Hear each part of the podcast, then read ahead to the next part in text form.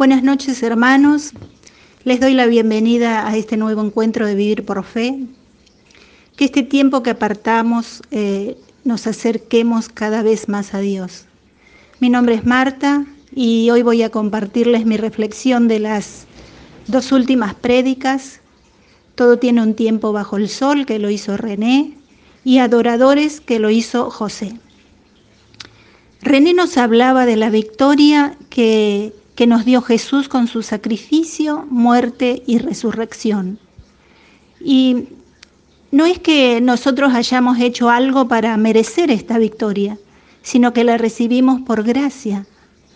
Pero cuando renunciamos a nosotros mismos, dejándonos morir en aquellas cosas que nos aparta de Dios, también estamos haciendo un sacrificio.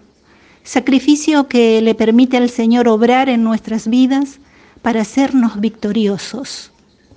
Resucitar significa nacer a una nueva vida, una nueva vida que, en la que hay un proceso, hay un tiempo de buscar y conocer las cosas de Dios, eh, de relacionarnos buscando intimidad con Él. Y eso poco a poco nos lleva a amarlo y a serle fiel en todo lo que nos pide por esa fidelidad y para que su propósito se cumpla en mí, hoy estoy sirviéndole. Además, porque fuimos creados para conocer, amar y servir a Dios. Y eso es un mandato. Comprendí que, darle de mi tiempo a Él eh, es un tiempo ganado. Y digo que es un tiempo ganado porque cuando lo tenemos en cuenta, Él guía nuestros pasos, abre nuestro entendimiento, nos fortalece, nos ayuda a encontrar eh, con mayor celeridad y con certeza divina esas, esas respuestas que buscamos, esas respuestas que necesitamos. René también nos decía que, que hay un tiempo para cada etapa de nuestras vidas y que a veces no sabemos cómo manejar ese tiempo. La palabra de Eclesiastés 3 nos marca con claridad los tiempos que debemos tener en cuenta para enseñarnos a vivir con sabiduría. Por ejemplo, entre otras cosas, nos dice que, hay un tiempo para plantar y otra para arrancar. O sea, un periodo de trabajarnos para plantar y un, un, tiempo de arrancar toda maleza para cosechar buenos frutos.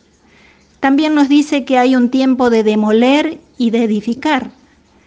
Cuando conocí al Señor, pasé por esta secuencia de demoler, echar por tierra todo lo que había vivido para edificar una nueva etapa, una nueva vida junto a Dios. En realidad eh, es Él el que me edificó y me dio nueva vida, ¿no? Otra cosa que nos dice Eclesiastés es que hay un tiempo de buscar y un tiempo de perder buscar tal vez nuevas oportunidades, buscar un nuevo comienzo, eh, buscar un nuevo trabajo con nuevas amistades o buscar un nuevo lugar para vivir. O tal vez este sea el tiempo propicio para buscar qué cosas tiene o quiere hoy Dios para mi vida. También nos habla del tiempo de perder tal vez perder el miedo como me pasó a mí cuando el Señor me sanó de los ataques de pánico. Perder a alguien que pensábamos que era la persona correcta y eso no fue así. O tal vez sea el tiempo de conquistar aquello que hemos perdido. Muchas veces eh, tenemos que tener en cuenta que a veces perder significa ganar también. Eh, nos dice, en Eclesiastés nos, nos sigue diciendo que hay un tiempo para callar y otro para hablar.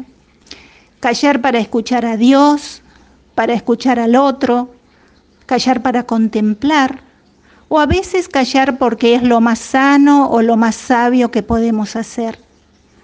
Hablar para alentar, hablar para poner límites sanos a nuestros hijos, para evangelizar hablar para denunciar lo que está mal, o hablar palabras de fe para liberar al que está oprimido, hablar para aconsejar o para enseñar.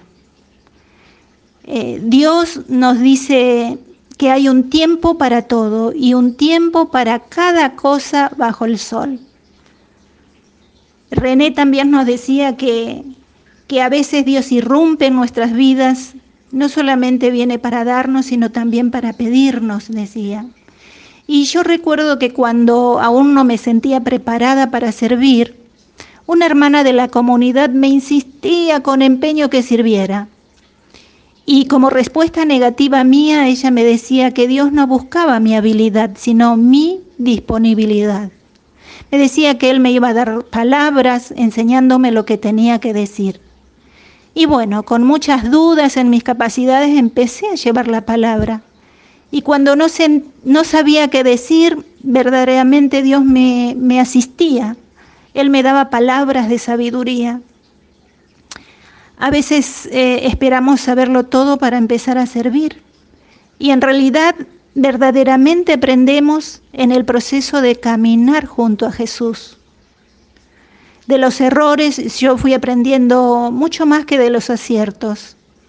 El Señor me fue mostrando sus caminos, me fue enseñando a hacer su voluntad y me fue dando el coraje para, para dar a conocer lo que su palabra me enseñaba, lo que Él hizo y sigue haciendo en mi vida. Hoy Él me llama a hacer para que también otros lo conozcan y cobren vida. Eh, no pensemos que es perder el tiempo cuando lo servimos, cuando oramos o cuando leemos la palabra. Esas son las herramientas que Él usa para moldearnos, para fortalecernos y para edificarnos en la fe. Nos va preparando para servirlo. decidir eh, seguir a Jesús y servirlo es un camino de continua superación.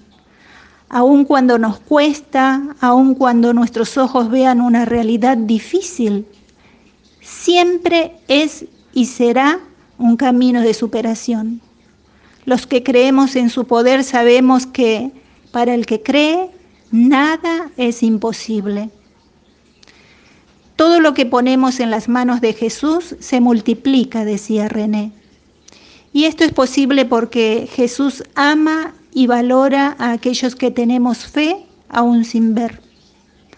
Él escucha más a los que nos acercamos a su presencia con cantos de júbilo y no con preocupaciones y tristezas. José nos decía por otra parte que, que, es importante que lo primero que hagamos cada mañana sea buscar ese encuentro con el Señor por medio de la adoración y de la alabanza. La alabanza prepara nuestro corazón para abrirnos a la presencia de Dios. ¿Quiénes de lo que hemos comenzado nuestro día en oración, entregándole al Señor nuestra voluntad y el control de los acontecimientos, adorándolos, hemos salido defraudados. Yo creo que nadie, adorarlo, adorándolo, nuestro día comienza con un plus, con una ventaja. Lo primero que tenemos que hacer para adorarlo es salir de ese lugar de timidez. Y sé que no es fácil. Y se lo dice alguien que, es muy tímida. Yo soy muy tímida. Pero ahora que sé que la timidez me roba la bendición que hay en la adoración, vale la pena el esfuerzo. No me voy a dejar robar nunca más por el enemigo, por la timidez. Lo mejor que podemos hacer en los momentos de dificultades no es enfocarnos en los problemas, sino alabarlo por lo que, por lo que Dios es, alabarlo por lo que Él es. Él es el solucionador de nuestros problemas, Él es el transformador de, de nuestra atmósfera, Él es la luz que disipa toda tiniebla. Él es nuestro Dios, el Todopoderoso. Ese es Él, nuestro Dios el Todopoderoso, el que todo lo puede.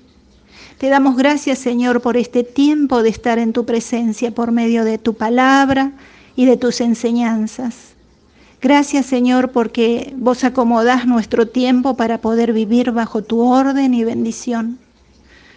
Gracias por permitirnos entrar en tu presencia por medio de la adoración.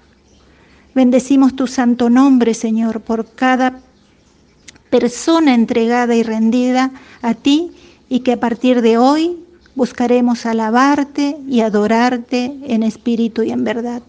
Bendito y alabado sea por siempre, Señor. A ti sea toda la gloria y la honra, la alabanza y la adoración. Amén.